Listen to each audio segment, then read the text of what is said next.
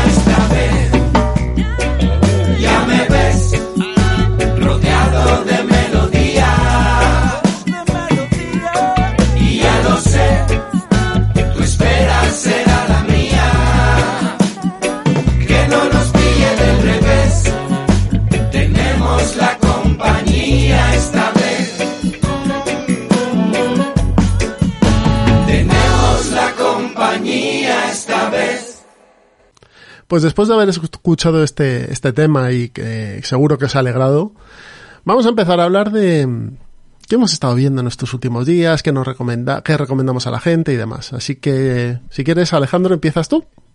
Venga. A ver qué tienes por ahí. Pues Yo eh, me he suscrito a, a Filmin.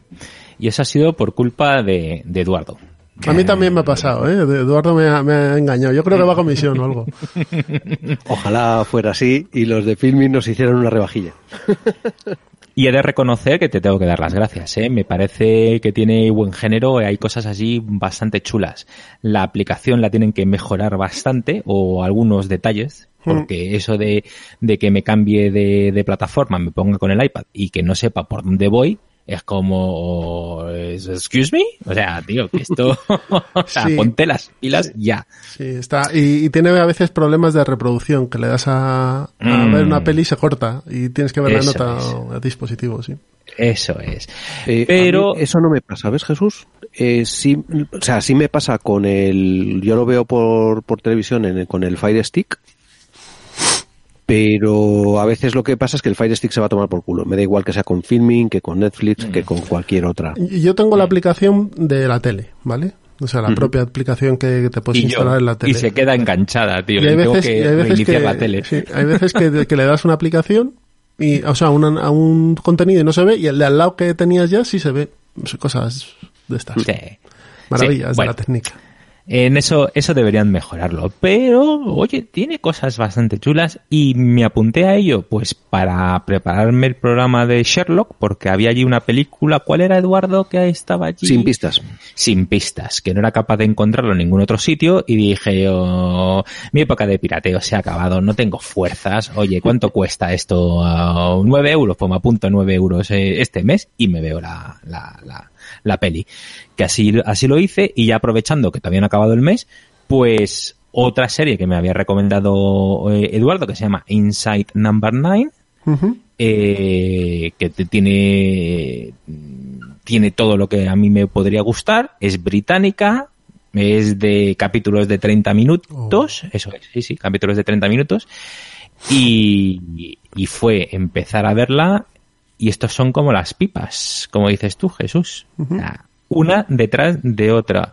Cada capítulo totalmente diferente. El único hilo conductor entre ellas es que sucede dentro o en un sitio con un número 9. La casa número 9 de la calle no sé qué, o la habitación número 9 del hospital no sé cuánto. Eso es el único hilo conductor, pero las historias son totalmente diferentes y totalmente lockers. Bueno, Eh, y que los y que los protagonistas son siempre los mismos, Ah, que son los productores, guionistas, protagonistas, que son básicamente eh, Rhys Shearsmith y Steve Pemberton. Y molan mucho. Hay que quitarse el sombrero ¿Pero ¿Son de, estos de dos. estilo de misterio o son historias de drama o, o comedias o demás, dependiendo Mira. del, del episodio? Eh, es como, ¿te acuerdas esas eh, que veíamos de Hitchcock cuando éramos pequeñitos? De, pues Alfred yo diría que son presenta. historias con un giro, con un giro. Ya cuando empiezas a ver muchas, ya te empiezas a imaginar el giro, pero al principio sí que te pillan descolocado. Hay ¿sabes? varios, varias tipologías, ¿no? Están las de la- las hay con no, casi todas suelen tener mucho humor, algunas son tristes. Mm, pero todas efectivamente suelen tener un, un, un twist muy muy interesante y te los tíos te pillan la verdad es que los tíos te pillan muchísimas veces Mm.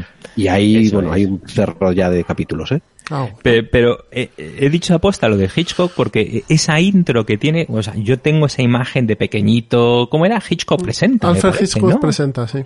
Eso es. Y esa imagen de que salía el perfil de Hitchcock y la musiquilla, y entonces ya sabías a lo que te ibas a enfrentar y dices, uy, tengo 30 minutos aquí de una cosa curiosa. Pues ellos lo han hecho lo mismo con esa imagen del principio y esa musiquita que nada, que no dura más de 7 segundos, pero ya te pone a tono, ya dices, uh, y es, ¿qué voy y a es ver donde aquí?". además se suele ver ese número 9 que a veces Eso que, que, que puede ser muchas cosas desde la habitación de un hotel hasta eh, la, la cabina de un tren eh, hay uno bueno que más adelante lo ves es se ve desde arriba y es un coche de policía con el número 9 o un contenedor o Eso es. Qué chulo. Y luego lo mejor de todo es, como dice Eduardo, que son los mismos actores protagonistas en todos, pero claro, haciendo papeles muy diferentes. Entonces ya vas a a buscar y dices, a ver cómo son capaces de interpre- interpretarlo, a ver si son capaces de convencerme. Y joder, que los tíos te convencen. Eso es una, una técnica que usaron, no sé si habéis visto la serie American History, Horror History. Me encanta. La primera Y esa solo. técnica me flipa. Y, Sí. y la técnica que usan ahí en American Crime, que es otra serie que hace lo mismo, que es tener un elenco de actores y en cada temporada el actor hace, cada actor hace un papel diferente, pero siempre son los mismos. A mí me parece que le da un aire fresco a las, a las series que se, a veces se enrocan ahí y tienes a los mismos tíos haciendo lo mismo durante mucho tiempo. Entonces son historias contenidas en una temporada, no se alargan, no se les va la cabeza ni nada, pero tienes al mismo grupo de actores, con lo cual sigues pagándoles, pero van haciendo cosas diferentes. Eso exige un esfuerzo de los guionistas en hacer historias nuevas, pero es mucho mejor hacer historias nuevas que, que alargar las, las que tienes. Dime. Sí, decía que aquí el, sobre todo el que es camaleónico es Rhys, eh, Rhys Shearsmith, que es un tío que, bueno, pues debe tener sus treinta y tantos, cuarenta años y, y hace todo tipo de papeles y caracterizaciones. Steve eh, Pemberton, pues porque es un tío más mayor y, y es un tío, digamos, con un físico muy especial, eh, no suele hacer tantos cambios, pero en cambio el otro, vamos, desde un tío muy mayor, a un tío muy serio, a un payaso, a una mujer, a una mujer vieja, a- hace de todo, de todo, es apelotante. Y, y- y formidable, formidable. Ahora, estaba mirando aquí en la Wikipedia, eh, ayúdame. Eh, 50, Eduardo, 50 ¿alguna añitos, peli? ¿eh, Eduardo? No, 30, 50. ¿Ves? El tío es camaleónico el cabrón. Sí, 50, pero joder, no los aparenta. Este, este es, de, este es de los tuyos, Eduardo, de los que no parece que tienen 50. Oye, ¿y alguna película en que la hayas visto? Porque estoy viendo aquí su filmografía y veo que mucho, doc- o sea, mucha serie inglesa, ¿no? Doctor Who, eh, Good Omens, pero... ah, Hombre, Good Omens no está mal. sí, sí, pero ¿alguna peli? O así Eh, para que- no, no, Mm. la verdad es que no. A Steve Pemberton también lo, lo he visto recientemente en otra, en otra serie, la de Whitechapel, Mm, que también tiene un papel bastante protagonista. Bueno, pues allí va la primera recomendación y esta es de las buenas, porque Sí. podemos hablar de cosas buenas o de cosas malas, ¿no, Jesús? Sí, de lo que queráis. Perfecto, pues allí va la primera. Inside Esa Number la buena. Nine. Inside Number Nine. Eduardo, Venga, pues como es una que también ha visto Alejandro, vamos a hablar de, mm, por continuar con el programa este de Sherlock, eh, la de Sin Pistas. Mm, Película que si no habéis visto, chicos, la tenéis que ver, pero la tenéis que ver, porque es muy divertida, eh, con un Michael Caine que se sale, eh, con un argumento mm, que vamos, eh, no sé. Eh, Alejandro, ¿qué te pareció la película al final? Ah, a mí, a mí me encantó, eh, extraordinaria, pero es que lo mejor de todo es que es del 88, entonces tenemos a Ben Kingsley y Michael Caine. Ben Kingsley delgadito, joven, joven, joven, y te quedas Sí. todo como wow. Y, y Michael Caine, pues en, en su época dandy total. Y, y ver a los dos es, es maravillosa. Luego lo, la realidad es que, mira, lo estoy mirando en Fila- Film Affinity, que ponen buenas notas, tiene un 6,4 y dices, oye, es divertida. Pasas un buen rato Sí. y es una peli de Sherlock. Pero esto es una Mm. comedia, ¿no? Es una comedia absolutamente. comedia. De Sí, hecho, sí. Te, te vamos a. te- el, el- el argumento es el siguiente. O sea, el Mm. argumento tal y como viene en, el, en, en IMDB eh, es un Sherlock Holmes borracho. Realmente es una es una cover, es una cobertura, es un, Es un, un sí, fake para el verdadero detective que es el Dr. Watson. Mm. Entonces, pues eso, Sherlock Holmes es un actor que contrata a Watson, que es el que de verdad es el, el tío inteligente, el tío que, que hace que hace las investigaciones y el otro es un es un maula de mucho cuidado, y es Mm. mujeriego, es Como, alcohólico. como el papel que interpretaría el propio Ben Kingsley des- años después en Iron Man 3 haciendo el mandarín y que era, Sí. que era un actor. Anda, eso Sí. no lo he visto. Sí, sí, sí, justo, se lo vi el otro día, efectivamente. Bueno, Eh, pues sí, sí. Esa, esa es la premisa de la película y os la aconsejo muy vivamente. Mm. Muy Sí, bien. además, Sin a- pistas que está también un- en, film, en, perdona, en filming, ¿no? En Filmin está, sí. Vale, Alex. Sí. No, que además hay, hay un momento en que ya eh, Watson está hasta las narices y decide despedir a Sherlock. Mm, de alguna manera, bueno, no me acuerdo cómo lo hacía, pero vamos, que para, para que el público, Lo- la gente lo de echa la con calle... las maletas de la calle. Sí, sí, sí, sí, eso es, pero vamos, que el público... ah, vale, y entonces él va a los eh, sitios de... A los escenarios del crimen, sí. a los escenarios de crimen y no le dejan pasar y ve que depende siempre de Sherlock porque dice Claro. ¿este quién es? Yo, ha hecho ¿no? tan bien la imagen de, de- de- de Sherlock que todo el mundo espera a Sherlock y no esperan al doctor Watson, el doctor del crimen. Perdón, ¿quién? el doctor del ¿Pero crimen. dónde está Sherlock Holmes? Pues nada, una comedia de Sherlock Holmes eh, sin pistas. Muy bien. Pues yo voy a hablar de una serie que está en Netflix. Se llama Los crímenes del Valha- Los asesinatos del Valhalla. Es una serie islandesa. Eh, es una serie de 10 capítulos de la investigación de unos asesinatos que se están produciendo en Reykjavik. Eh, tiene ese tono de no sé si vosotros sois aficionados a, a las mm, series, eh, libros de misterio nórdicos. Esto más nórdico, Uy, no, me leí uno, más me nórdico no puede ser porque está más arriba todavía. Exactamente. Sí, sí. Salvo que hubiera series de Groenlandia o del Círculo por el Ártico. Lo más arriba que hay son estos. Bueno, algún sitio de Canadá también está muy al norte. ¿Te refieres a la Camila Lackberg y esos, ese tipo de Ese libros? estilo, ese estilo. Vale. que son, son muy fríos normalmente en la descripción, pero luego tiene por debajo mucha o- mucha mierda subyacente. atención al chistaco, ¿eh? Son muy fríos. Son muy fríos. Sí, bueno, hay unos, hay unos parajes y unas tomas generales de paisaje que es alucinante, alucinante. Sí, pero que tiene un punto de sadismo, ¿no? Por debajo hay mucha Sí, de- mierda. debajo por hay mucha de mierda. frío, ¿no? O sea, debajo hay mucha es, mierda. Eso es, claro. Y, Vale. y son, está muy bien rodada. Las interpretaciones de los actores, eh, aunque no son ninguno conocido, pero ninguno, eh, se mantienen en la línea, sobre todo los dos personajes principales, que es el Kata, la, la detective islandesa que se, se está a cargo del, del caso, y ahora mismo no me acuerdo del nombre del otro, tío, del Es noruego. que, a ver, lo de los nombres islandeses mm, tiene su punto, ¿vale? Serie muy interesante con un twist muy chulo en cierto momento de, de, la, de la serie que hace que cambie la sintonía, pero, pero sigue funcionando bien Mm. y te lleva muy bien.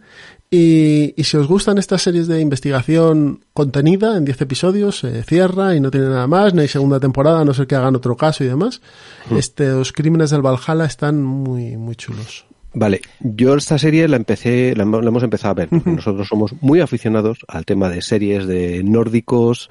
Eh, según las series islandesas, parece que Reykjavik, macho, y sobre todo los pueblos, es como es después de Cape Cod, eh, debe ser el sitio con más asesinatos del mundo. Está Tijuana, Cape Cod Y, y Ciudad Juárez. y los pueblos de Islandia. Porque si no, no se entiende, ¿vale? y creo que la última vez que dispararon un arma en Islandia eh, salió en todos los periódicos mundiales en los años 90, no sé. Eh, a ver, yo esa la, la he visto, no es de las que más nos ha gustado, las cosas como son. Mm, pero, pero sí, es verdad que eh, las series islandesas eh, tienen un, qué sé yo, Mm. muy especial, que no sé si lo da. Los marcianos, que son eh, los islandeses en sí, ¿vale? Eh, lo que siempre decimos yo, que lo siento, pero eh, tenemos ataques de microrracismo grave cuando vemos series islandesas, porque nos parecen todos iguales. Es decir, tú ves a las señoras islandesas de 45 años y dices, ¿pero esta? Esta no ha salido otra. antes, ¿no? ¿Cómo que es otra? Si son, son clónicas, macho. Los viejos de Islandia son todos iguales. O sea, mi racismo, lo siento, pero va con la gente tirando a blanquita, ¿vale? Entonces, es que me parecen todos iguales. Y bueno, pero de todas maneras, efectivamente, eh, actúan decentemente. eh, eh, eh, ¿Ya has aprendido cómo se dice policía en islandés? Ni- ¿Te acuerdas? Ni idea. Ni, Lögreglar. no, no sé. Eh, eh, eh, eh, Es- es espera un im- es momento. ¿Esta, esta está solamente en No, no, no, no, original? está en español. o- No, no, no, no, no, está doblada, macho. Pero vamos, doblada. tienen unos planos maravillosos de documentos que parece que han cogido las letras y las han tirado así encima. Eh, O sea, no eres- maneras, no eres capaz de nos hemos visto nada. otras, otras, otro par de, de series islandesas, de, también de crímenes, eh, que están muy bien, y estas no estaban, estas estaban en filming también, pero estas sí que no tenían doblaje. Estas te las ves en original, eh, en original subtitulado. Evidentemente porque mi dominio del islandés, dentro de que no está mal, pero todavía no llega a lo... De verdad, acabas pillándole el punto. Cuando descubres que ese simbolillo que es como un palito con una barriguita, esa es la TH de Thorhum, eh, pues ya empiezas a cogerle el aire. Cuando ves la, la composición de nombres, ¿no? Pues las señoras se llaman Dottir, los señores Hansen, eh, al final acabas pillando el- la, la idiosincrasia de, de lo que son los islandeses.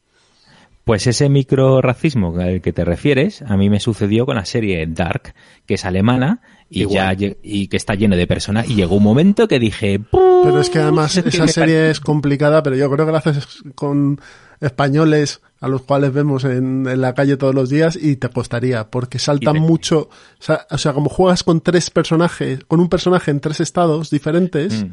o en dos, claro, joder, dices, ¿qui- Bueno, pero es que este, esa este serie, quién es? perdona, la de Dark era, era mareante a más no poder, macho. Yo ya lo, lo siento, la segunda temporada dije que turureta. O sea, vi el primer capítulo y dije, mira, tomar por culo. O sea, ya me costaba después de 10 capítulos. Al final era la misma persona pero en distintos tiempos y el mismo... Joder, Es un, no, es un nada. muy liosa. Pero bueno, esta Muy sesión de del Valhalla es un pasarratos muy interesante Mm, y sobre todo tiene una producción que a mí me ha sorprendido para bien. mm. Para bien, no, no es nada cutre ni nada y, y si os gustan los paisajes nevados como a mí y demás, es flipante. Los, cada vez que sacan un paisaje y demás dices, pero estos tíos ¿dónde viven? Pues en un erial mm, nevado. Pero es flipante, o sea, eh, hay planos de un coche caminando por una yendo por una carretera en lo que no se ve nada más que blanco y el coche en medio, nada más y está muy chulo. Y como, y como dice Alejandro, luego hay mucha mierda por debajo. Y además es una mierda como muy nórdica y muy marciana para nosotros. O sea, en España tenemos nuestras mierdas y los países mediterráneos tienen sus mierdas. Pero estas son mierdas diferentes. en fin, yo creo que hacer caso a Jesús y echarle un vistazo por, Sí, por ver cosas diferentes. Pero todo. si no se engancha, no pasa nada. No, no digáis, joder, no- me, estoy perdiendo, otra cosa. me estoy perdiendo algo. No es así. Pero si os llama la atención, como nos, nos ha pasado a nosotros aquí en casa, sí que es un producto que está bastante bien. Alex, dale.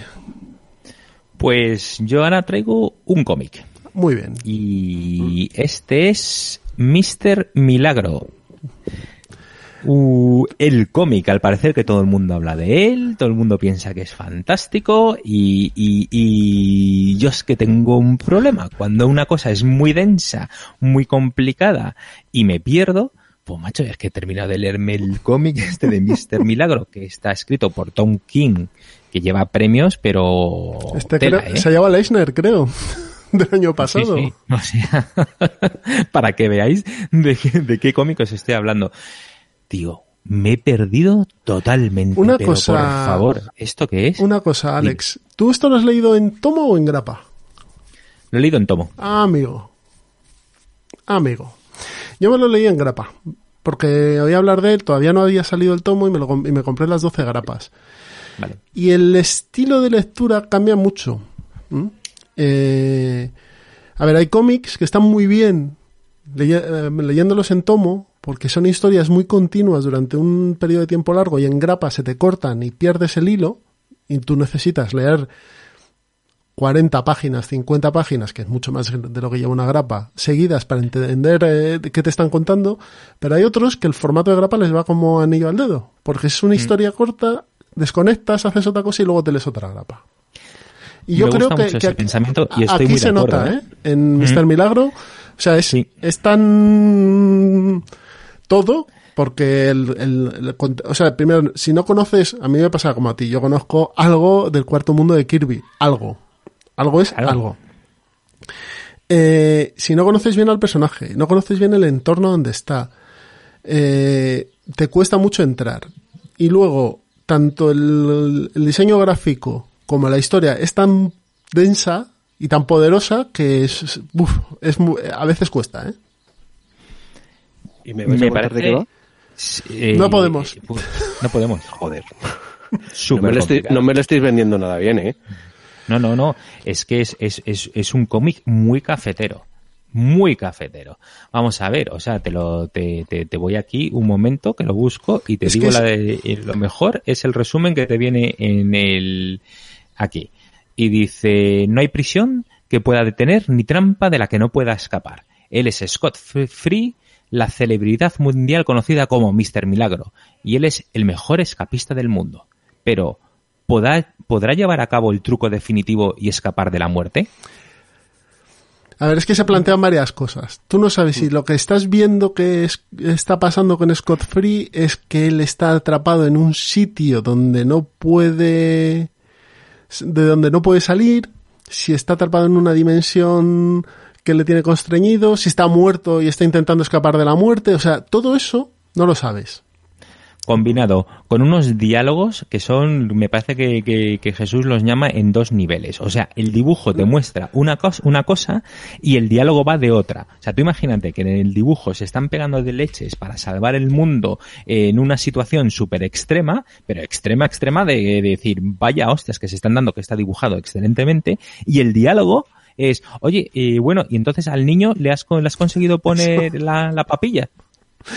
Eso, Eh, eso ¿qué es tremendo. Es tremendo. O sea, es, es que es O sea, que decir, a ti te ha vuelto muy loco, ¿no, Alejandro? muy loco. Pero es esa sensación de ¿hay un diamante? Sí, sí la tienes. Eh, ¿Lo has encontrado? que No lo he encontrado. Vale. No lo he encontrado. Y entonces eh, quiero que, que- que Jesús recomienda aquí para, para los oyentes lo que me dijiste. Dice, oye, escúchate no sé Hmm. qué podcast porque te puede ayudar. Si os No me escucháis, leérmelo otra sí, vez, el, ¿sabes? el podcast de, de la hora es la hora de las tortas, que hablan, Mm. hacen un monográfico sobre Mr. Milagro.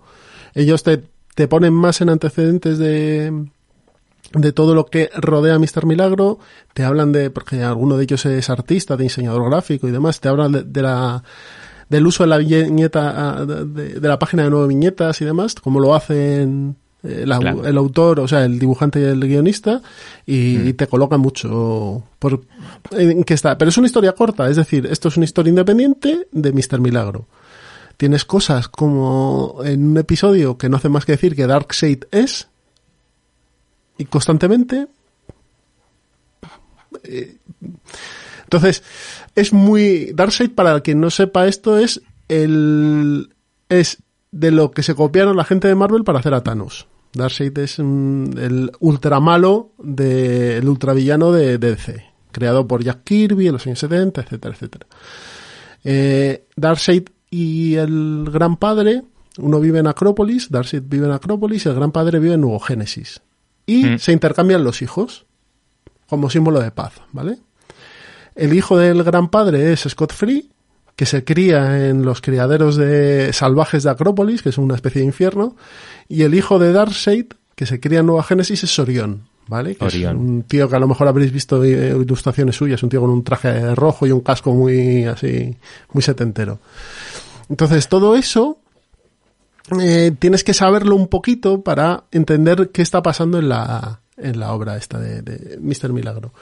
Pero es un cómic que está narrado y tiene cosas, como dices tú, que van hablando de cómo van a poner la habitación del niño y están dándose de hostias con unos. Y entonces es que juega en muchos niveles. O sea, trata. Eh, al tío le habrán dado el premio, me imagino, porque rompe con el estilo de cómic. Tú cua- cuando te encuentras algo nuevo en un juego de mesa o en cine, que dices, hostias, tío, me estás planteando algo diferente. O sea, este hombre eh, habla en dos niveles diferentes en la misma página, incluso a veces son tres niveles, porque el detalle del dibujo más lo que sucede en el dibujo más el diálogo, o sea, la combinación de todo, dices, ¡Oh! ¿qué estás haciendo aquí, tío? Me estás contando tres cosas diferentes.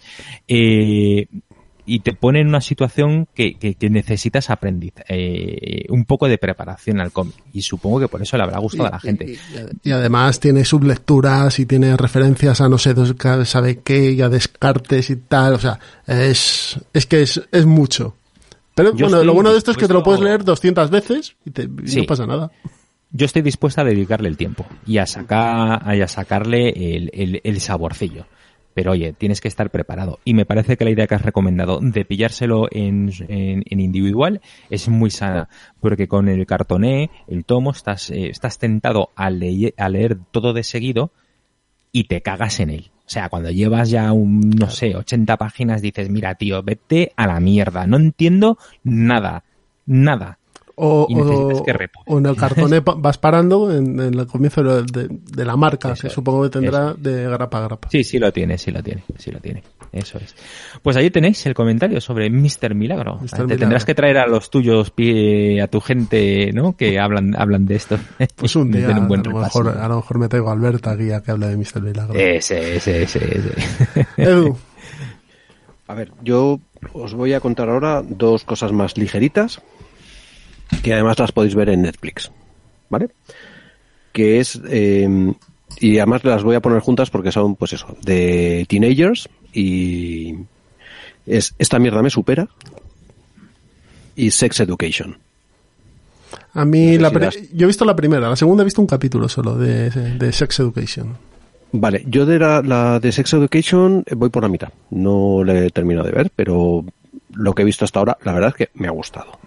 Eh, por dar el, digamos, el, el hilo argumental y comentario viejuno a continuación, ahora te cuento, es el, eh, bueno, pues es un chavalín que está en un típico instituto, que por cierto es en un instituto en, en Inglaterra. Es ¿eh? Inglaterra. Sí, sí, es Inglaterra, sí.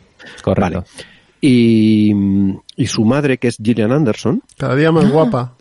Cada exactamente ese es el comentario viejuno que Está iba cada día más guapa, es O sea, impresionante. y todo lo que no me gustaba cuando estaba en Expediente X, ahora, macho, es que qué barbaridad. Qué tía más Elegante, guapetona. Es que esa sí que sí, macho. Sí, sí, que quede guapa, constancia, eh, yo no estoy de acuerdo.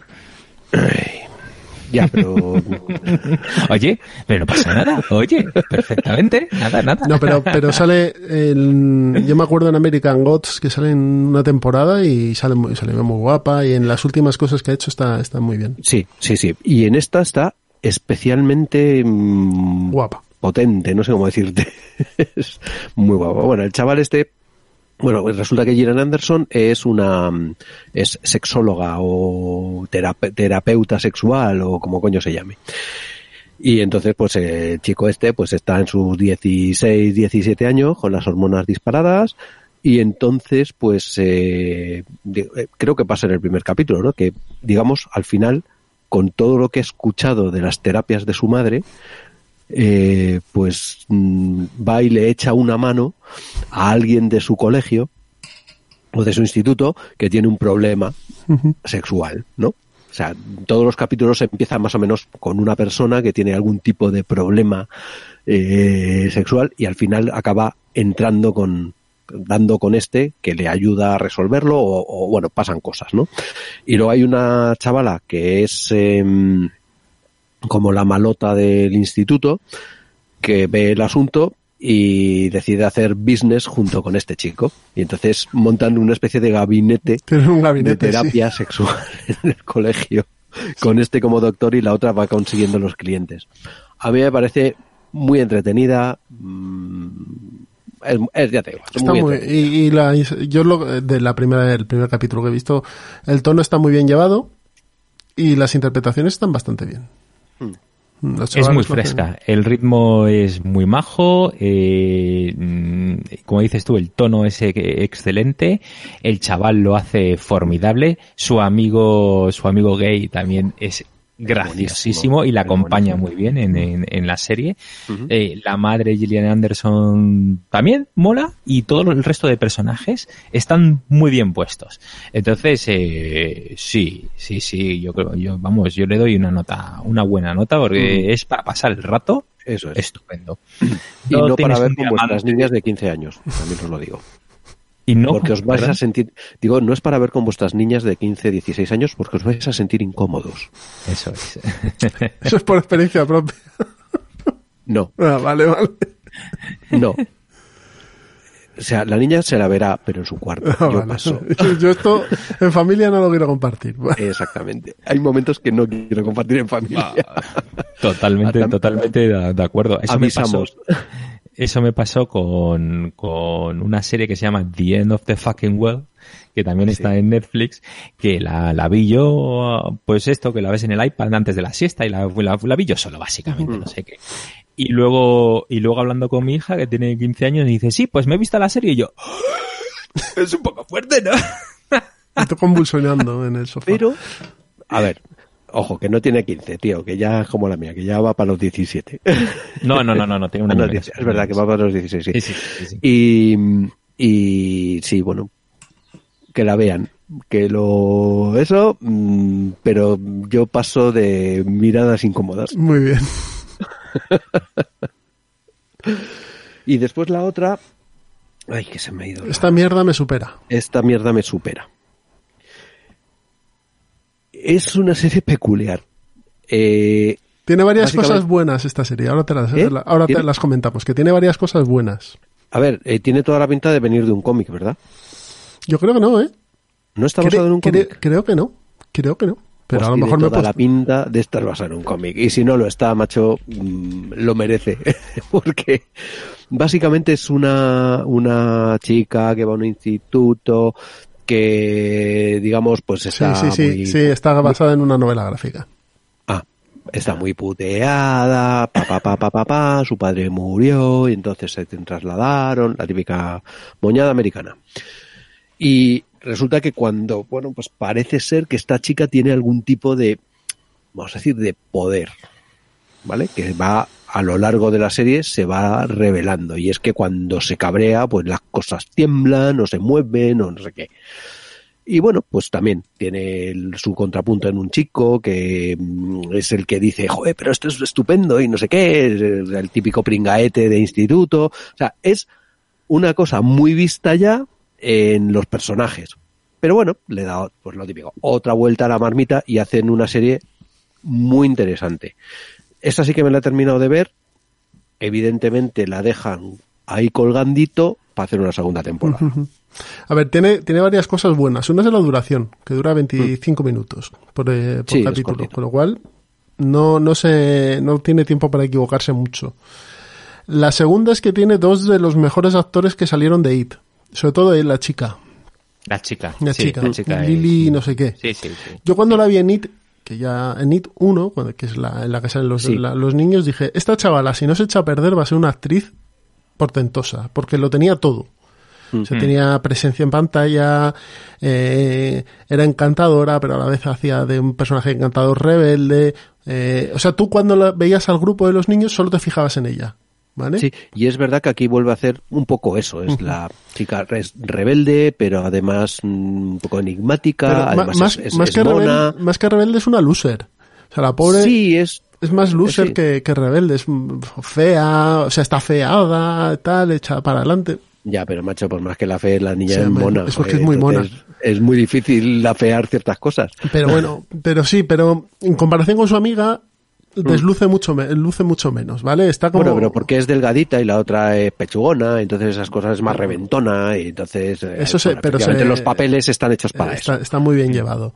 Y luego el otro, el amigo este que vive en la calle, en la calle de abajo, es Stan, el, el judío que salía, que, el, que hacía el personaje del judío en, en It. Que también era uno de los que mejor lo hacían, de- del grupo ese de niños. y yo había momentos que digo, ¿cuándo va a salir el payaso aquí viendo la serie esta? Porque claro, escenas los dos y te da... Y otra cosa que tiene, que decía Eduardo, que es el típico de instituto, pero es todo como muy cutre. Es, tienen un, viven en casas cutres, su vecindario es cutre.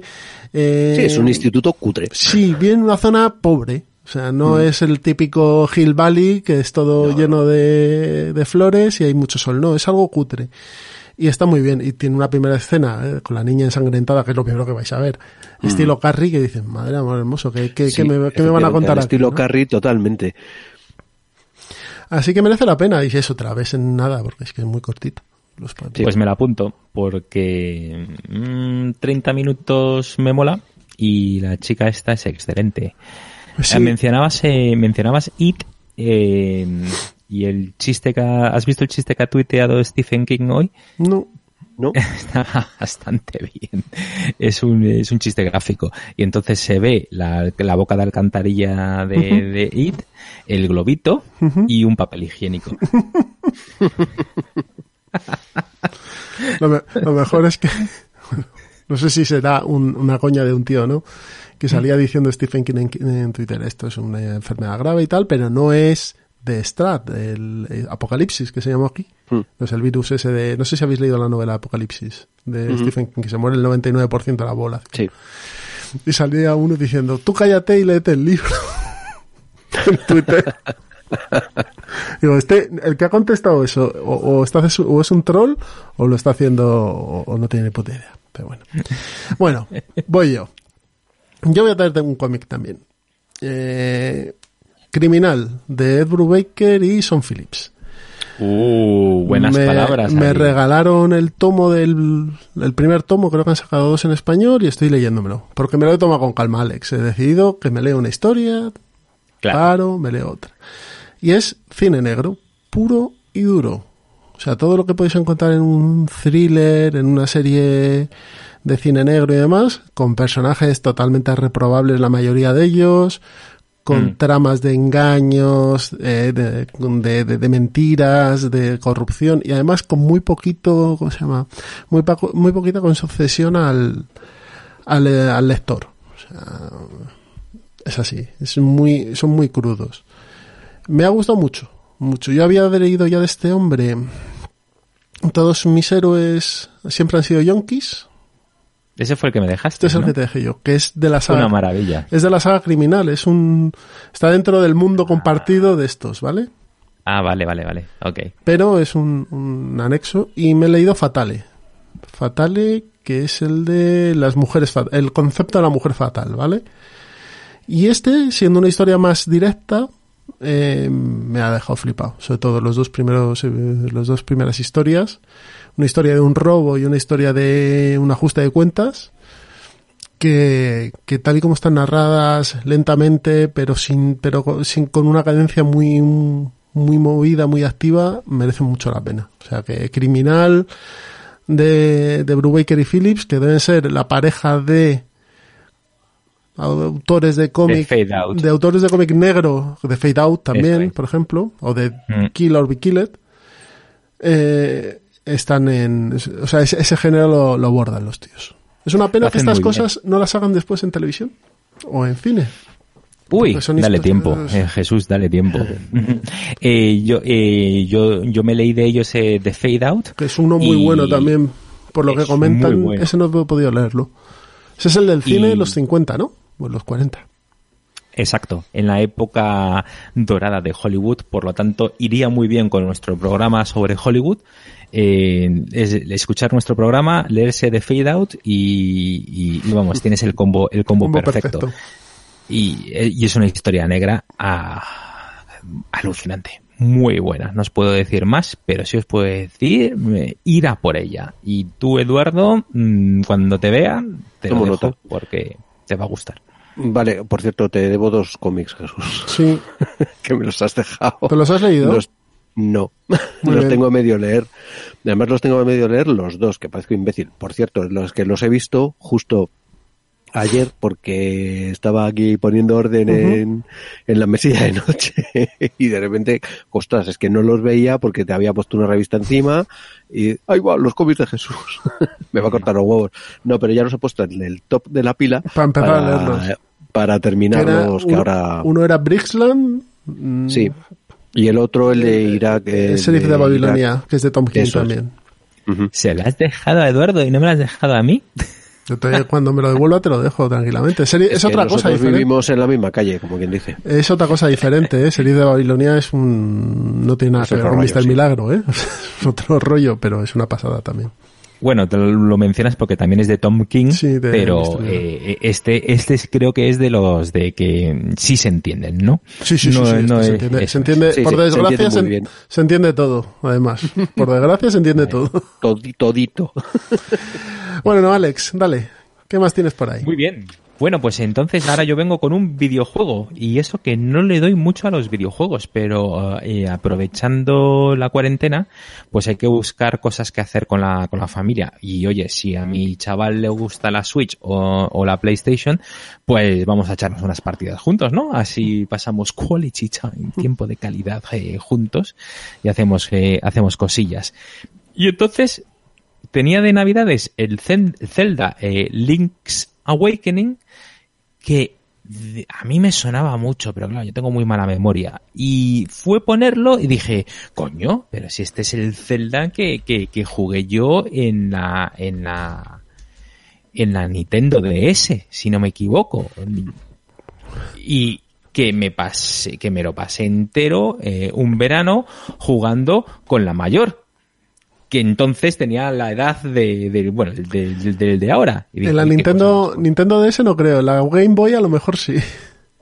¿No crees? Es que dicen que... Sí, sí, sí, sí, puede ser la Nintendo DS. Sí, perfectamente. también. No, no, es la DS, ¿eh? Sí, sí, pues, sí, sí, pues sí, tenía, tenía... Es que, a ver, yo tengo también niños en la misma edad que Sí, Alejandro y efectivamente hace unos años estaban con Vale. las DS. Empezó Sí. con la DS no sé qué, la DS Lite, la DS3, Vale, vale. la de... Y ahora Mm. van por la... Switch. Twitch, Switch, Switch. Vale, pero el, el- el primero es el, el original es de Game Boy, ¿eh? Del 93. No, no.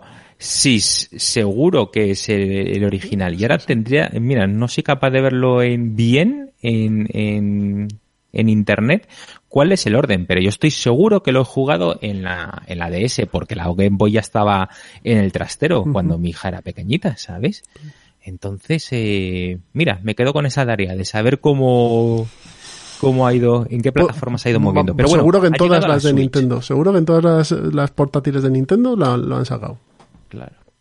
Bueno, en este caso se llama eh, el remake. Lo dejan bien clarito. Oye, este es un remake y le han hecho, pues eso, remake para la, la, la Switch.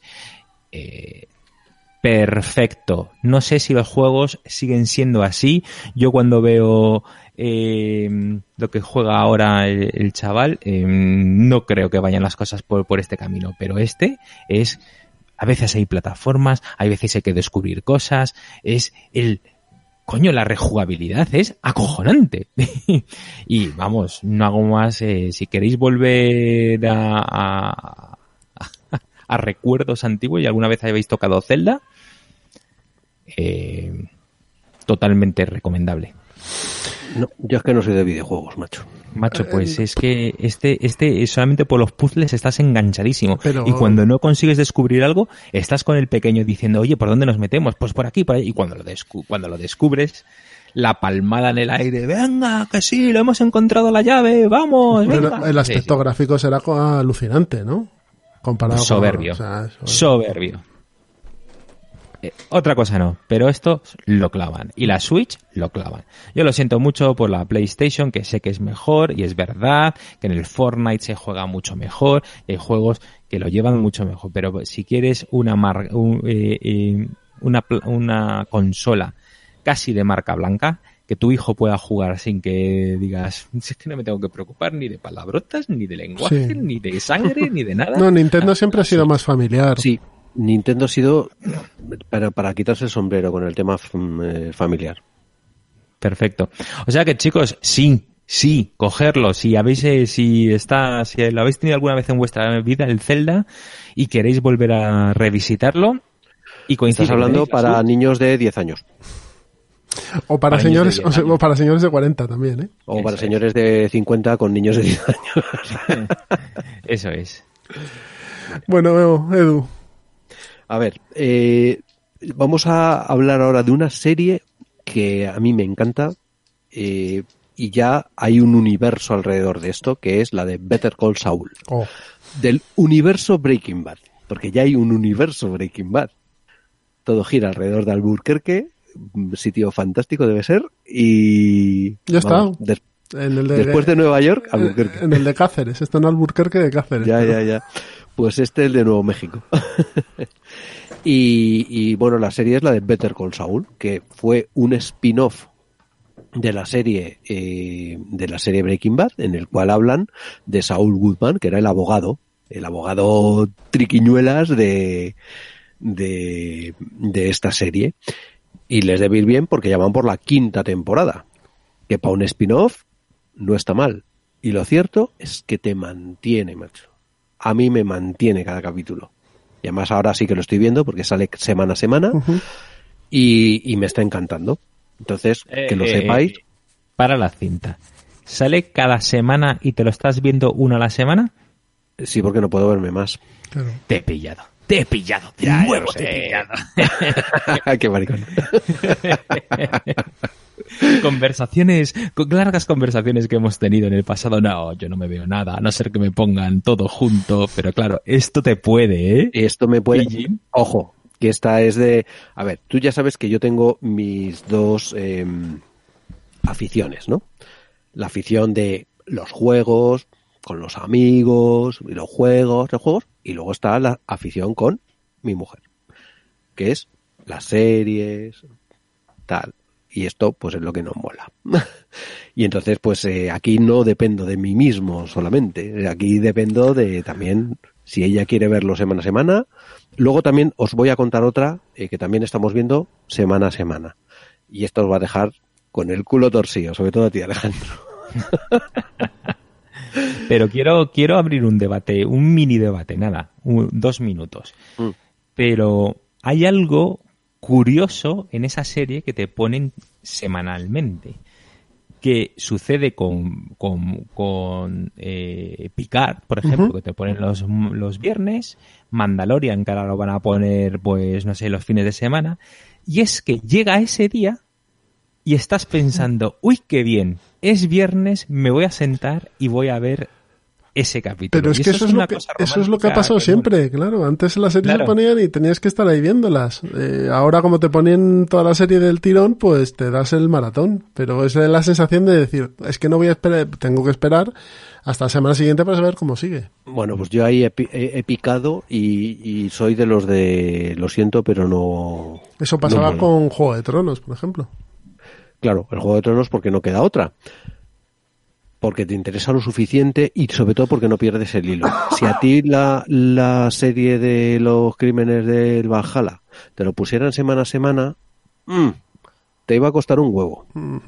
Porque le ibas a Mm. perder de una semana a otra o estas cosas, o te las ves de seguido o Sí, o te, pierde. eso, te o ves dos, pierde. dos, tres capítulos al día o malas Claro, eso es lo que yo, eso es lo que hacemos nosotros. Nos vemos dos o tres capítulos al día.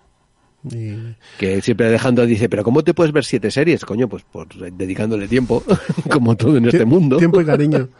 A ¿Eh? mí, a mí la de, que tiempo y cariño, digo, dedicándoles tiempo y cariño. La de Bet- mm, Better Call Saul, a mí me gusta mucho, pero, pero creo que deberían ir pensando ya en cerrarla. Encerrar. Porque la voltereta, ya la están- voltereta, están ya cerrando, sí, ¿eh? la voltereta ya dura demasiado. pero ya están cerrando. Mm. Y entonces, pues, eh, los personajes de Better Call Saul aquí, los, los personajes de verdad importantes, eh, donde alrededor de los que gira toda la, la trama, pues son personajes muy interesantes de, de Breaking Bad, pero que claro, no les puedes sacar todo el zumo. Primero el de Saul Goodman, que realmente se llama Jimmy McGill, Jimmy Resbalones McGill. Jimmy Resbalones. Eh, su novia, que es otra abogada, que se llama Kim, que es una tía que me encanta. Jo, pero O sea, yo, yo, o sea, la actriz lo hace muy bien, pero el personaje, Me encanta, tío. yo no puedo con él. Ya, ya, pero me encanta y además es que me recuerda a personas que conozco. Me encanta, tío. Yo no puedo encanta. con Y- él porque creo que para mucho lo que podía ser la serie. O sea, yo creo que es un personaje que encalla ahí mucha... mm, mm. Que va, que va, es la que le pone el contrapunto a las chifladuras del, del Saul Goodman. Sí, o sea, sí. Las chifladuras son esas. Luego está el personaje que es buenísimo, que claro, evidentemente tenía que ser un protagonista de algo, que es eh, Mike Hermantraut, que es un tío mayor, que es el, el, el- el fontanero, el... No es un matón, pero es un fontanero. Es, es el de- fontanero, sí, sí. es no hay otra no hay otra definición mejor que eso. Y es el fontanero de otro personaje buenísimo que es Gus Fring, el de los pollos hermanos, Exacto. Que es el que se dedica a traficar con drogas, entonces digamos está en, en competencia con los Salamanca, con el abuelo Salamanca. O sea, yo entiendo que habéis visto ya la serie Breaking Sí, Bad y el que no haya visto, pues que se joda porque voy a soltar un spoiler. Además, además aquí es que si no la has visto la otra no, tiene- no, No tiene no tiene sentido. No esta, efectivamente. Entonces, bueno, pues eh, todo el tema de la eh, del conflicto entre los Salamanca y Gus, mm, pues es muy interesante. Es muy interesante lo que hace el este el Mike eh, Herman Traut, que es un tío súper listo. O sea, es una serie, como decía un amigo mío, es una serie de listos, porque son todos tan listos que es que ya no sabes el twist del plot, del super twist, de la tercera vuelta que le pegan. Eh, está muy bien. O sea, a mí me encanta. A mí, no, a mí no te lo lo que me falta es más trama de esto de Gus y los Salamanca y menos, no de Saúl, sino de Saúl con su novia. En esta última temporada, mm, sí, puede ser.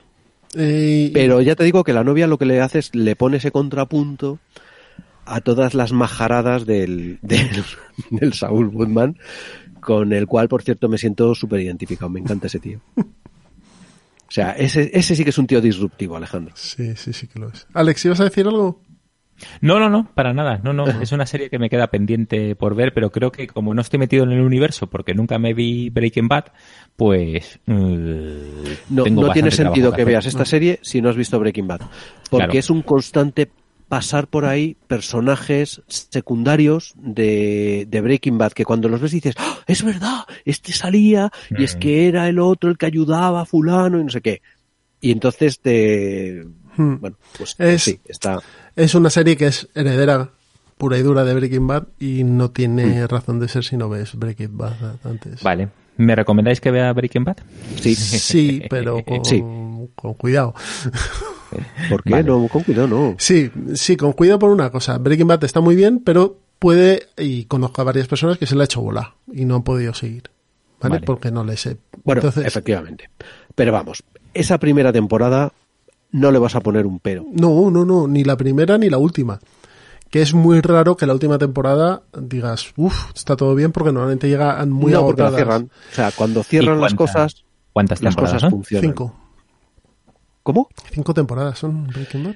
Son cinco temporadas con trampa. Son, yo siempre tengo en la cabeza que son seis, porque la quinta temporada, La digamos que le hicieron un, un espacio lo suficientemente grande entre la primera parte de la quinta temporada y la segunda, como que para, para- como para que parecieran Vale. seis. Pero bueno, Pero está Bueno, muy pues bien, es- está muy bien. es una de las obras eh, maestras que me quedan que me quedan por ver eh, que la última que me vi eh, recomendada por Eduardo fue Fargo y flipé o sea yo con Fargo dije esto qué es esto es una maravilla pero Fargo es maravilla, una maravilla. de 10 O sea, no sé pero vamos para mí dentro de mi mundo de las series es un 10 10 en todo en Ujú. guion en diálogo, en cómo está rodada, en cómo está actuada. ¿Cómo se llama el actor? Eh, Martin Freeman en la primera. Martin Freeman es la primera, sí. Pero claro, luego no, cambiando, ¿no? yo, la primera. O sea, cada temporada es un año. Es una década, un espacio temporal diferente, mejor dicho. Eh, cada temporada es un caso diferente, pero que al final están levemente relacionadas. Conectan Yo solamente he visto la punto. primera temporada. Vale, pues las siguientes conectan lejanamente, pero conectan. Pero no son en la misma época. Porque la segunda temporada es en los 80, ¿no? Y la tercera en Eh, los 70. Eso es. Eso es. O sea que... mm, Pero conectan. Vale, eso está muy bien. Bueno, pues yo os traigo una serie de animación. Una serie de animación que estuve hablando además en el programa Yo Spinel hace poco, en series Netflix de ella. Es un caramelito y se llama Más allá del jardín. Está en Netflix. eh, Over the Great Wall en versión original. Es una serie del creador o de uno de los creadores de Hora de Aventuras. Hora de Aventuras, que es una serie Locker. Muy locker. Muy locker. que, que, que dices, estos tíos la, han debido hacer bajo todo tipo de sustancias, pero yo, pero es una cosa que no puedes parar de ver. O sea, dices, ¿qué es tan loca? Maneja tantas referencias y tantos conceptos raros que no puedes dejar de verla. Y esta, eh, Más allá del jardín, es otra cosa diferente. Es una serie mm, que cuenta la historia de dos niños que se pierden en el bosque y empiezan a pasarles cosas, ¿vale? Es una serie muy cortita porque duran 10-12 minutos los episodios y es la aventura que tienen esos niños en cada episodio diferente. Pero va todo hilado, ¿vale? Es todo un cuento. Eh, es un cuento donde las cosas parecen una cosa pero son otras, donde hay dobles sentidos, donde mm, hay una trama continua que está relacionada con estos niños, pero los niños van viviendo aventuras individuales, todo tiene una razón de ser y todo está conectado, pero de manera muy sutil. Con una animación que tú la ves de primeras y dices, "Uf", que te puede No recordar un nada. Nada, ¿eh? te puede, te sí, el diseño de personajes es muy raro. Además, un niño- Mm. uno de los niños lleva como un tabardo y un gorro de gnomo y el otro lleva una tetera en la cabeza de revés. Pero tiene su explicación todo. Luego, luego veréis por qué. O sea, los que vayáis viendo la serie vais a ver el por qué van así. Eh, mm, que maneja un ambiente, co- como os he dicho al principio de, antes de, de grabar, siglo XIX finales, mm, a mí me ha recordado un poco al viento entre los sauces, ¿vale?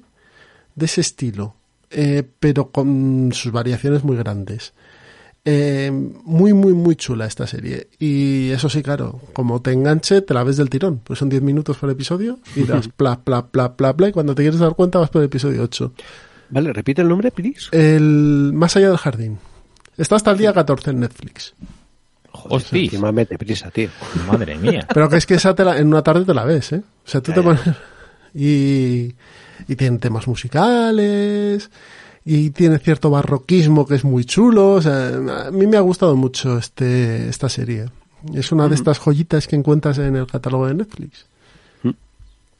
Así que, por mi parte, más allá del jardín, no, no perdéis el tiempo en verla. Alejandro, Muy bien, pues traigo una peli que hay en Netflix y es una peli española. Solamente me he visto la mitad, pero con la mitad me es suficiente para deciros eh, acercaros a ella. Eh, luego, si, si el final es una mierda, ya no ya no es culpa mía porque todavía no, no he visto el final. Y es eh, El Hoyo, que al parecer es la película de moda de la pandemia ahora en España. Em, es una película. ¿Cómo la, ¿Cómo la has llamado tú? ¿El género? ¿Qué di- género dijiste? Es eh, género de, mm, de fantástico, ¿no? Sí, Es es- una película de género fantástico. Sí, pues no es Eh, ciencia ficción pura y dura, sino es un, sí, es un fantástico eh, raro, pero Ganó, eh, ganó el, soli- el premio, el solitario eh, de, eh, de Sitges. Ganó Exacto, el sí. premio de Sitges. Sitges, yo por lo que he oído en programas de Sitges y demás, la ponían, todo el mundo que ha ido allí y la, y la vio en el festival, la ponía muy bien. La ponía muy bien, ¿no? Y no me extraña porque, para que te hagas una idea, Eduardo, es como tú, ¿tú has visto la película El Cubo? Sí. Pues va de ese tono. Mm. Pues eso mola. Ah, has visto, claro, porque yo te digo fantástico y te, sien- te sientes raro. Dices, no acabo de definirlo, pero si te digo Festival de Sitges, ya lo empiezas a situar. Y si te digo el cubo, ya lo sitúas mucho más. Pues va de, va, va de eso. Realmente es una, una prisión que son un montón de plantas en la que, eh, eh, pero vamos, eh, no sé si son, al menos que yo conozca, hay un 180 plantas. Sí, ciento No te- y no- pico no- largas. ¿Perdona? Que ciento y pico largas. Ciento y sí, sí. Hay, son niveles. Hay muchos niveles. eh, y es, lo- es una habitación. O sea, cada nivel es una habitación. Y entonces, pero una habitación grande, para que se quepan mm, bien, cómodamente, eh, dos personas, que cada uno está en un lado de esa, de esa habitación. Eh, pero en plan prisión. O sea, una cama de prisión y un lavabo en una pared central y, bueno, una- en una de O las sea, paredes. como nosotros en casa, vaya. Pues bastante. Pero sin niveles. Y entonces, eh, eh, todos los niveles, eh, en el centro de la habitación hay un agujero, por lo tanto tú puedes ver, eh, eh, si te asomas por el agujero, puedes ver hacia arriba, hacia el final, y nunca ves el final, porque lo que ves es un nivel tras otro nivel tras otro nivel hasta que se pierde la vista.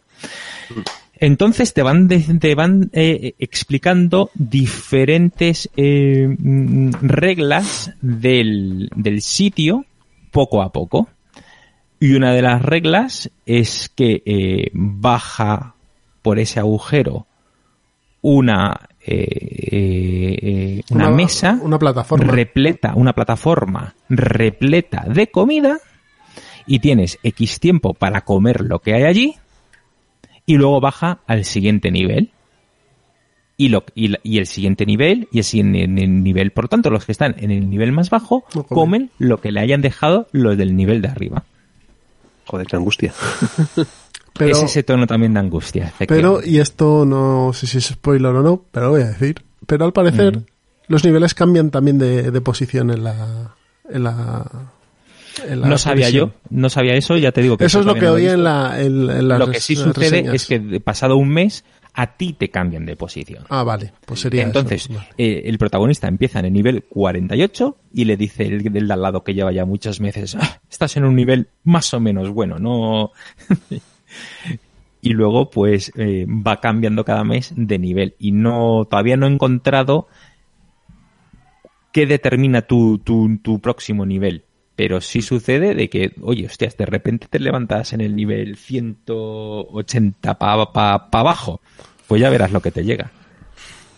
El hoyo. ¿Y eso en qué plataforma? Netflix está. Eh, Netflix. Mm. Película española. Muy bien.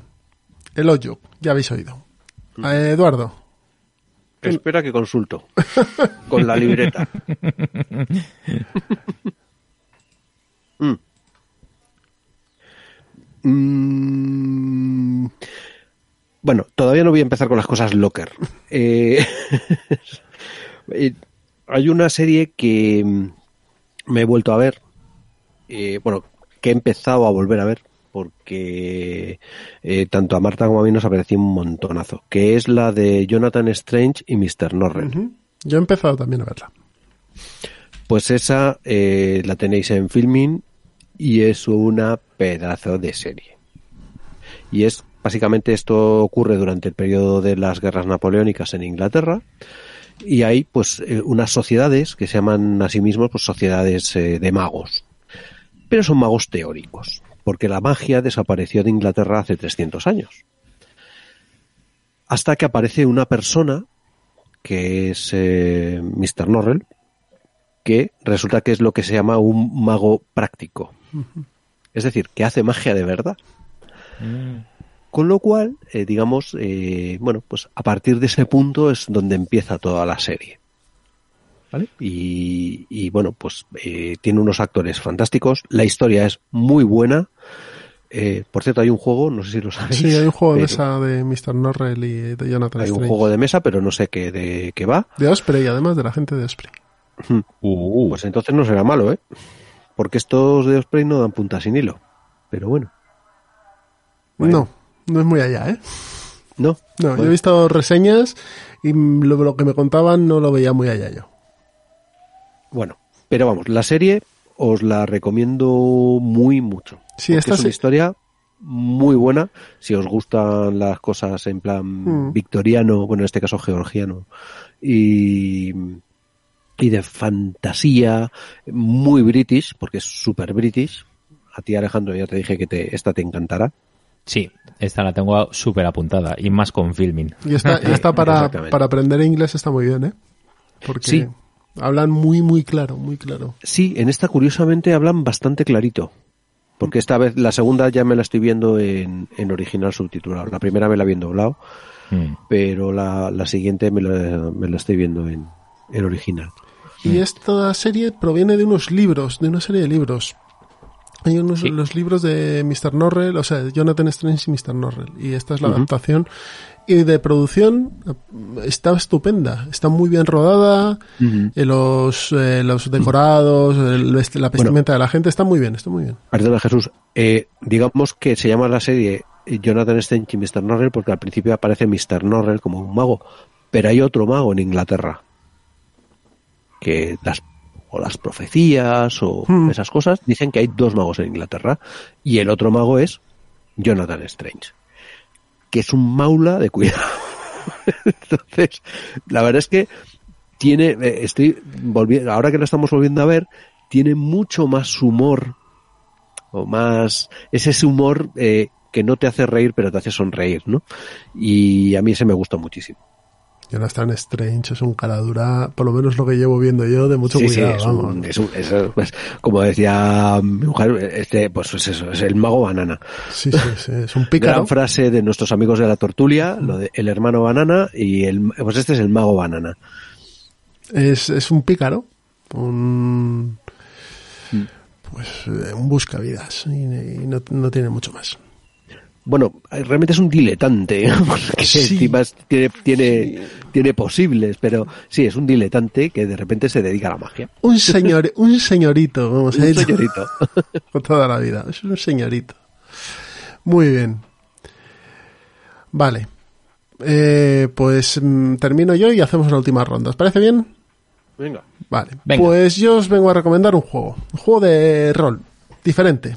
Mm, en- cuando hicimos el programa de rol indie con Fada Joe aquí, él habló de él, de este juego, y yo lo he estado probando, y es Follow. Follow es un juego de rol sin máster, es decir, no hay nadie que dirija la escena, eh, ni que represente al mundo, ni los personajes no jugadores, sino que es un, un juego de rol en el que vamos a crear unas escenas eh, para resolver un, en el libro que está solo en inglés, aunque va a salir en español. Lo llaman quest, búsquedas, eh, retos, bueno. Eh, vamos a escoger una quest de las que nos propone el libro, y son quests genéricas, de temas genéricos, que luego podremos adaptar a lo que queramos, ¿vale? Ayer, de hecho, jugamos una partida y una de las quests es la colonia. Entonces es organizar una colonia, ¿pero qué tipo de colonia? Pues una colonia en Roanoke en 1600 y pico, o una colonia espacial en, de Weyland Yutani en un planeta donde hay una nave espacial estrellada, ¿no? Mm, cualquier cosa. Todo eso lo van a decir los jugadores. Eh, van a decir la ubicación, eh, o sea, la ambientación, van a decidir qué hace, qué hace complicado que, que la misión vaya adelante y van a plantear tres retos. Eh, y cada jugador va a plantear un reto y se va a interpretar entre todos, con los personajes que han escogido, que son simplemente un concepto y un par de cositas más, se va a interpretar eh, cómo supera toda la compañía ese reto, ¿vale? Mediante interpretación pura, con tres escenas en la que varios jugadores interpretarán a varios personajes para eh, llegar adelante y, y salvar ese reto. Cuando hayan interpretado los tres retos, se hacen ajustes al final de cada reto para ver si se ha conseguido o no y las consecuencias que tiene. Y cuando se llega al tercer reto, se hace un ajuste final y se, se ve, y se ve si se ha conseguido la búsqueda o la misión o el quest que te planteaba el juego o no. Simplemente. ¿Qué pasa? Esto eh, hace que una historia original, un planteamiento original, derive a ciertos eh, puntos que no te puedes ni creer. O sea que es un juego de estos súper narrativo. Sí, es tiene un pie en el storytelling y un pie en el juego de rol. Eso es. Y mm, poco tiradados y mucho narrativo. No, no se tira ni un dado. O sea, Vale, se meten me unas fichas en una bolsa que se deciden qué fichas se van metiendo y con la suerte se sacan dos y lo que pase es la suerte lo que lo decide. No hay hoja de personaje ni nada por el estilo. Bueno, ya hay unas pequeñas cositas, pero vamos, se puede jugar sin ello. Es ideal para ¿Cuánto- estos tiempos. ¿Cuánto tardas en una partida? Dos horas, dos horas y media. A tres jugadores, dos horas y media. Dices que lo has jugado en casa. ¿Con quién lo has jugado? Lo he jugado con gente del club. de- de- Ah, por, por, streaming, sí, sí, ¿no? por streaming se puede jugar perfectamente, pero como no hace falta anotar nada ni nada, es todo Claro. narración. Claro, To- claro. Todo narrativo. ¿Y qué sensación, y cuál fue el comentario en genérico? O sea, de a ti bien. a todo el mundo le ha gustado. resto? A todo el mundo le ha gustado. Claro, esto es como todo. Los juegos de rol son como las bicicletas. Cuanto más montas, mejor lo haces. Cuanto más interpretas, Sí, mejor lo haces. Cuanto más eh, conceptualizas, mejor lo haces, ¿no? Eso es. Yo es graciosísimo. Yo como no he jugado nada de rol, es que el otro día eché una partida con mi hijo a ese juego que me recomendaste. Sí, año- ¿Cómo era el año? el año tranquilo. el año tranquilo. Y claro, tengo cero imaginación. es que me quedo allí parado todo como... Ajá. Y ahora, eh, eh. Y eso, es y eso es un storytelling más que un juego de rol, porque te vienen ya las situaciones prehechas. En, este es mucho más complejo ese sentido porque tú dices, mi personaje que es, imaginaos, el, el, el reverendo de la colonia de Roanoke está junto con el cazador y el alcalde y están hablando de por qué se está poniendo todo el mundo enfermo. Y ahí empieza la escena, ¿vale? Está muy chulo. Así que nada, estamos atentos porque va a salir en español. No creo que salga muy caro. En versión original, creo, o sea, en el, formato original de, la Mash Price, creo que se llama la, la empresa, cuesta 18 euros físico y, y PDF y menos de 10 euros el PDF. Entonces, si es un juego en PDF, puedes tenerlo perfectamente porque, vamos, no tiene mucho más. Así que, este es Follow. Alejandro, dale. Muy bien, pues eh, hay una hay una serie que está en, en Amazon Prime que es Picard que pues lo empecé a ver de esta semanalmente y me tiene todo locker porque cada vez que la veo me quedo dormido. Entonces, lo quería sacar aquí a colación pues para, para hablar un poquito con vosotros, hacer un poco de debate sobre si es buena, no es buena. No Yo- hay, no hay debate, no hay debate. Yo creo, mm, a mí la empecé a ver con toda la ilusión. De Ujú. hecho, la hemos continuado viendo desde dos días para acá. Hemos visto los tres capítulos más. Y a mí me pasa lo mismo. Me cuajo. Y a mi mujer le parece, y a mí también, la verdad, no me atrae. Me parece un, me parece aburrida. Me parece aburrida. Empezaba peche, vamos a darle una oportunidad. Joder, es que es Picard. es que es Star Trek. Hay que darle una oportunidad. Pues, pues no. A mí, a mí no me ha, no me ha convencido. A mí, a mí me fastidia una cosa esta serie, y es que el último capítulo es el que me ha interesado más. Y hemos tenido que pasar ocho hasta que hemos llegado ahí. Que me ha interesado más. ¿Vale? Que Ya. no quiere, que no quiere decir nada de eso. Claro, y ese, ese es el fallo. O sea, mira, tío, no, a mí no me pongas 10 capítulos de una hora cada uno para llegar a una cosa que querías que fuese una película o quería que fuese otra cosa, pero es que me lo estás alargando, ¿no? Me lo estás alargando. O me lo haces de 30 minutos, no pasa nada, de 30 minutos. Te hubiese dado igual, ves te hubiese una peli igual. de esto hubiera estado fenomenal. Peli de hora y media, dos horas. Hombre, eh, con, la pe- con una peli de hora y media o dos horas te quitas toda la broza que tiene esta serie, que tiene mogollón de broza que no va a ningún lado, de escenas que mm, te puedes poner a eliminar y no te va a pasar absolutamente nada. Y tienes una historia que vaya del punto A al punto B pasando por los puntos intermedios que tiene que pasar. Pero Y no puede- haciendo, y haciendo lo que realmente el Trek y medio quiere, que son los cameos. ah, mira, y ahora sale Riker, y ahora sale la Betazoide, y ahora sale Fulanito. Ese tipo de cosas. Que son las que que les gusta. podrían sí. tener gracia. No sé, a mí, no, a mí me ha decepcionado bastante. Yo, A mí también. Yo Vale, sé- tres yo votos la- a favor de... Bueno, si no tenéis otra cosa, pues echarle un vistazo, pero vaya. yo sé que la gente le da muchos palos, por ejemplo, a, a Discovery y a mí Discovery me ha gustado más que esta. Uy, mucho más. A mí Mucho me, más. Me, me- Hombre, dis- me interesa más ver Sí. Discovery que, que ver esta. Hombre, pero mil veces antes. Pues Claro mira, ahora que, me lo recuerdas, lo- me la voy a volver a apuntar en, el, en la lista. Ta- Oye. Eduardo, tampoco esperes una maravilla, ¿no? Pero no, no, no, si empecé a ver Discovery, empecé a ver los dos o tres primeros capítulos, eh, que era lo que decíamos los, los klingons del Circo del Sol. Sí, pero, Pero tiene un ritmo majo y oye, pues eh, que sí, Sí. que bien. Que no va- Eh, y eso me recuerda, ¿The Expanse la habéis visto vosotros? sí. ¿Y? Pues mira, me pasó, como se suele decir, como, me pasó como con Twitter. O sea, de Spans, eh, la vi la primera vez, vi dos capítulos y dije, joder, yo no puedo con esto. Y lo dejé. Y luego lo retomamos, la volvimos a ver, después de haber jugado, todo hay que decirlo. Mm, Y no sé por qué, pero me fue muchísimo mejor y me gustó mucho. The Spans Me gustó mucho. Y me he visto hasta la tercera temporada. The Spans, tiene un juego de, de mesa bastante interesante, además. Sí. Sí, sí, lo tengo yo que quedé pendiente en jugarlo contigo, pero me parece que lo has jugado tú ya por No, tu cuenta, yo ¿no, lo he Jesús? yo no lo he jugado. Ah, no. Ah, vale, pues lo tengo, lo tengo. Eso nos emplazamos. Yo me he visto como ya- sí. hasta la, un trozo de la cuarta. A mí me Muy gusta. Sé que no es el mejor producto del mundo, pero es una space opera divertida. Eso, Space Opera, esa es la palabra que buscaba. A mí eso me, a las Space Opera me, me molan mucho. Entonces. O sea, pues, oye, vamos, comparado con Picard, pff, cien mil veces mejor y más interesante.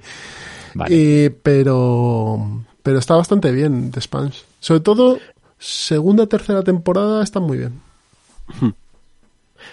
Bueno, y si quieres Jesús, Sí, te hablo tú. de la última de la última serie que tiene dos temporadas y vamos a hablar de series alemanas. Vamos a hablar de series alemanas. No, hay dos series que están, o sea, una serie que está muy bien, que es una que se llama Charité, también la tenéis en filming, y se trata de eh, el Hospital Charité, que era un hospital, digamos, público de la, la Seguridad Social Alemana de 1888, eh, y en la cual co- eh, cuenta pues la historia del doctor Koch, el del Ujú. bacilo de Koch, que Koch. descubrió eh, pues el bacilo de la tuberculosis, intentó hacer una cura pero no le salió, y luego bueno pues otros colegas que tenía en esa misma época, eh, ahí se me ha vuelto a ir el nombre, demonios, del el otro doctor, el de la difteria, que ese sí que consiguió una una vacuna contra la difteria. Eh, bueno, me, acorda- me acordaré. Y es una serie que está muy bien. Es bastante histórica, yo creo que muy bien hecha. eh, y bueno, pues se deja ver fenomenalmente. Y la segunda temporada se llama Charité en Guerra, que es en la Segunda Guerra Mundial, el hospital, hay un, un médico que es el, el director del, del hospital, y entonces, claro, el hospital ha cambiado por completo, eh, ha cambiado las circunstancias, evidentemente, eh, es solamente es 50 años más tarde, pero claro, son 50 años en los que está, eh, van desde el 43 al 45 la, la, lo que pasa en la serie, y, y es muy interesante porque además es realmente lo que le pasa al, eh, o sea, es histórico en el sentido de que es el doctor, el director este, que cómo llevaba el hospital, eh, bueno, pues en, en tiempos de guerra hasta que los rusos entraron en Berlín y bueno, se desmanteló el hospital. Pero el tío lo logró, lo logró mantener y hizo una serie de investigaciones interesantes, hacían medicina de guerra, eh, estudiaban el tema de, y luego, luego el, el tema de las heridas en combate, eh, las prótesis, eh, muy interesante, ya te digo, es muy interesante tanto la primera como la segunda. Y además, bueno, hay una serie de historias alrededor, de que si los médicos, que si mm, algunas investigaciones. eh, hay un tema que también es un poco duro de uno de los médicos que hay un médico que está casado con una médica de ahí. Y que tienen eh, pues un hijo con un problema. Y entonces claro por las leyes alemanas no sé qué pues eh, tenían que llevárselos a un hospital especial entre comillas. Ya, ya. entonces pues eh, cómo procuran que no ocurra en fin muy Los- interesante. Los hospitales especiales esos alemanes de los que no volvía nadie, ¿no? Eh, era para niños un hospital infantil donde se hacían una serie de investigaciones. Pero esos son en la, en la época nazi. sí sí claro claro te digo que la serie es del 43 al 45 la segunda temporada Eh, y luego está la serie, una serie, esta, o sea, esta está muy bien y os la recomiendo mucho. Luego una que os recomiendo menos porque la empezamos a ver muy ilusionados eh, es una que se llama Freud. También La- en la- Net- la esta está en. Netflix, pero no nos ha convencido cómo deriva cómo deriva la serie, así que mejor no. Y luego, bueno, de todas las cosas que tenía aquí apuntadas, eh, ya esto es un megamix de cosas.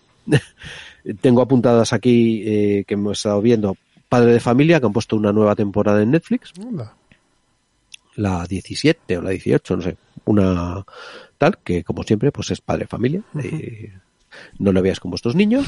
Eh, Después me he estado viendo, me he visto, me estoy reviendo Naruto, pero esta Ah. vez me lo estoy viendo ordenadamente. Me he visto primero las nueve temporadas que hay de Naruto en Netflix y ahora estoy viéndome Naruto Shippuden, que esta me la estoy viendo de, no la hay en plataformas, así que estoy consiguiéndola por otros medios. Por otros medios, ¿no? ¿Es que es una serie o son las ovas de, de Naruto? Son, va, va- a ver, es serie, son... Series, ¿no? No son es peliculi- no son Vale, es una serie de 160 o 200 capítulos, no sé, pero ya me he bajado la temporada 1 y la, o sea, la 1 ya la he visto y ahora estoy con la 2. Muy bien. Y son como 12 o 14 o 16 o no sé cuántas. Es Sí, una locura. Mi hijo, mi, mi, eso sí que son pipas, y mi hijo se está viendo todo, todo, todo, todo lo de Naruto, y le flipa. Sí, sí, sí, es que es, es muy Y, me- flipante. y lo mejor de todo es cuando te trata de contar la historia. Pero que mira, papá, entonces está el no sé qué, y tú, ¡ah! Yo ¿qué me, yo, me quedé, creo que en la primera temporada con una competición de ninjas que hay en un sitio. Sí, no, pues, pues luego yo es que me la pongo para dormir, para montar en bici, para todo. Y esta me lo estoy viendo, de- eso sí, desde hace meses, ¿eh? Sea, llevo tiempo con ello. Sí, sí, es verdad que Y ya os quiero ver toda entera, ordenadita. Y, lo, y ya por último, ya son, estos ya son bizarrismos propios que me está encantando una serie, una, una serie. Es un reality. ¿vale? Que es eh, Maestros de la Costura. que me la veo con mi mujer. Pero eso es español, ¿no? Ese... Sí, sí, sí. Sí, sí. Con Oye, Lorenzo pero está, está gustando bastante, ¿eh? Curiosamente está gustando. En casa lo ve mi hija, lo ve, eh, y, y mi mujer. O sea, es súper enganchante. Y me diréis, pero este tío está mm, mal de la chola. Y yo os digo, "Ah, vamos a ver, chavales, ¿quién de vosotros no se ha enganchado a Forjado a Fuego? Cabrones. Bueno, pues esto es lo mismo. Pero el formato es el mismo que el de, formado, el de Forjado a Fuego. Es un, sí, es un poco igual. Son capítulos, son capítulos. O sea, son capítulos muy largos, porque en el fondo lo, al final Forjado a Fuego es van tres y entonces gana uno. O van es cuatro que lo, y gana uno. Lo bueno de aquí no, aquí es, hay diez y se van, el, se van, van eliminándose. Es que ah, lo, como Masterchef. O sea, es el formato Masterchef. Es más, sí, es formato Masterchef. Pero es ¿eh? que, lo, bueno de Forjado a Fuego es el formato que tiene, que va toda hostia. Po, no, esto no, no, va no toda esto no, estos son programas de tres horas, ¿eh? Joder. Sí, sí, o sea, un Masterchef de costura. Es un Pero que Masterchef luego de viene la, la niña a hablarte de ello y te empieza a hablar de, bueno, no sé qué términos utilizaba, de que si un volado por aquí, que si un Claro, no sé qué por allá, papá. Igual que tú ahora sabes que el acero no sé qué es bueno para hacer cuchillos Bowie y en la moladora y su puta Y el damasco. y el, Voy a hacer y el esto con un damasco. que es que lo está haciendo mal. Y Que no ves que eso te ¿vale? saltan chispas ahí, hombre. Te estás Claro. haciendo mal la forja. Y, por cierto, si queréis otro reality donde de verdad, y esto ya lo dije en algún programa de los nuestros, que es una cosa que me eh, también súper enganchante, es RuPaul Drag Race. Lo siento. Está en Netflix, también lo podéis ver ahí. Sí, está en Netflix. Eh, de hecho, mm, está en Netflix y, y tiene subproductos y tal. Eh, es un programa súper divertido. Hay gente que son unos auténticos artistazos. Eh, pero sobre todo es eso, es que es muy divertido. Mi consejo es vedlo en versión original subtitulada. Vale. Merece muchísimo la pena. Hombre, claro, yo creo que eso hay que verlo en versión original. Y además es, es el típico programa que empezó siendo una cosa tirando a cutre. Pero ha ido a más, a más, a Hay más, más a más, pasta, claro. y ha empezado a tener sponsors, patrocinadores, hasta que ha llegado a Netflix. Y, y el RuPaul es un tío muy listo, muy listo. Y hace unas cosas muy interesantes. Y este Pero programa esto- suyo, Pero lo has llegado a contar. Esto es un concurso también, Sí, el formato de Masterchef, pero de drag queens, ¿no? ¿Lo has llegado a decir? Exactamente. Sí, sí, vale, es, un concurso Masterchef, el, el formato, pero de todas maneras el formato de Masterchef, este, este lleva eh, 12 temporadas, una cosa, o sea, lleva 10 o 12 años, ¿eh? RuPaul tiene en Netflix una serie también, una serie de ficción en la que está con un niño y es una especie de Priscila, La he reina del desierto. mala de cojones, pero claro, como era de RuPaul la tenía que ver. Bueno. ¿Algo más, Edu? No, yo creo que ya mm, os he soltado todas mis mierdas. Bueno, pues yo voy a ir con algo muy rápido. John Wick 3 Parabellum. No sé si habéis visto alguna John Wick. ¡Bravo! Yo voy- ¡Bravo! yo- me encantan. pre- es lo más locker, como me Sí. gusta, porque No. a mí no me importa que me cuenten, o sea, que me traten de tonto me molesta, pero que pongan muchas cosas raras, pero que traten de darle una explicación, dije, bueno, venga, vale, pues me la como, aunque la Pero, pero ¿qué es eso? ¿Es una serie, una peli? ¿Qué- John Wick ¿De es, qué es- hablamos? es una película. John Wick película. es la tercera película de la serie John Wick. Eh, además, es que es muy gracioso. John Wick es una peli que, que se hizo con dos pesetas en su momento, eh, que el único así atractivo grande que tenía era que el personaje principal lo interpretaba Keanu Reeves, ¿no? Es, no te la vamos a resumir porque no es, es imposible, es básicamente una ensalada de hostias. O sea, es una hora y media de ensalada de hostias, tiros en la cabeza y, y lo más loco en peleas que te puedes hacer a la idea, ¿no? La mejor es la primera, que es la quizá la más barata, pero la que es más fresca de todas. Pero empieza la historia en un punto y va continuando en las películas, a tiempo real, ¿eh? O sea, es decir, cuando acaba la primera película, segundo después es la segunda película y segundo después es la tercera. Entonces, la tercera película, que es la quizá la más flojilla de todas, sigue siendo un, un buen John Wick. Te tiras una hora y media, una hora cuarenta, viendo un montón de tiros, eh, escenas de peleas, en mordiscos en los testículos por parte de perros amastrados. O sea, es todo así. Es, o sea, tú, tu, se- tu concepto de credulidad lo dejas a un lado y te ves eso y disfrutas. Me, me lo has vendido. ¿Dónde lo puedo ver? En Netflix, en Netflix creo que no está. Puedes ver la tercera en, en Amazon Prime. ¿no? ¿no? sé si la, a lo mejor tienes en Movistar alguna de las anteriores. Pero aparte de darse... Todo, todo es porque de- le, le intentan, ro- le roban el coche y le matan el perro. Y se lía la mundial. Y luego se va generando una, una cosmovisión de- dentro de John Wick, un mundo que es muy divertido. Alex, di. Pero es que hay un universo John Wick. O sea, Eso el es. universo de John Wick es que él es un asesino a sueldo. Eh, y entonces eh, eh, eh, hay un mundo de asesinos a sueldo. Y lo más interesante es que, por ejemplo, hay un hotel que es de asesinos a sueldo. Donde cuando van a ese hotel, todos, es un hotel súper elegante, y hay una regla de oro en ese hotel, es que no eh, se reparten hostias ni se asesina en ese hotel. O sea, es como zona neutra. Zona. Y entonces, pues, y hay, y- y, también hay una moneda que sirve para pagarse entre ellos. Pagan en monedas claro, de oro, un- por ejemplo. eso es. Y, y necesitas, por ejemplo, tú cuando asesinas, necesitas que venga un equipo de limpieza a, a, pues a, a- dejar limpiar, crimen. Sí, sí, a- sí, a limpiar la escena del crimen. Y a eso, y, y llega, existe, está montado en su mundo, en un mundo paralelo. O sea, Mm. está dentro de nuestro mundo, pero es un submundo. Y ese submundo también se paga con esa moneda. Las ¿Qué coreografías. pasa? Que él se ha retirado, John Wick se ha retirado, eh, era el mejor de todos. Ah, Hay una viñeta por allí en internet donde se ve a John Wick que ha matado a Thanos, pero clavándole un, un lapicero en el, en el ojo. Porque hay una leyenda que es que John Wick ha matado a tres tíos con un lapicero. Le llaman Baba Yaga. Para que te des una idea. Y ha sido el mejor de todos, pero está retirado. Y sucede que, que un mafioso va y le toca los huevos robando en su casa y matando a su perro. Y robándole su coche, su preciado coche. Claro, él, él estaba casado, se había retirado por amor, su mujer le regala un perro, ella muere de cáncer, él lo único que le tiene de unión con su mujer es ese perrito, y llegan unos indeseables y lo matan. Y ya se monta, pero, pero, y está, y lo bueno de todo es que es la primera sobre todo. Es muy rápida, muy fresca, las escenas de acción son súper chulas, ves que Keanu Reeves se lo está pasando teta haciendo la película. Bueno, Sí, sí. En la última, en la 3, mata, usa, un, usa un caballo para matar a gente. Con eso te lo digo todo. Pero no, no va montado Veo, en el veo que caballo. sale Willem Dafoe. Sí, Willem La Dafoe primera, también. sí. Sí, no, sí, sí, tiene actorazos. ¿eh? Sí, sí, que me ha extrañado esa de por dos pesetas, joder, con esos actores. Sí, es el, un mecánico de un taller que, que colabora con él. Aurelio. Sí, sí, sí. Mm. Vale, sí. vale, vale. John Wick es un. Pues A eso. punto. Es porno de hostias, pero muy bien hecho.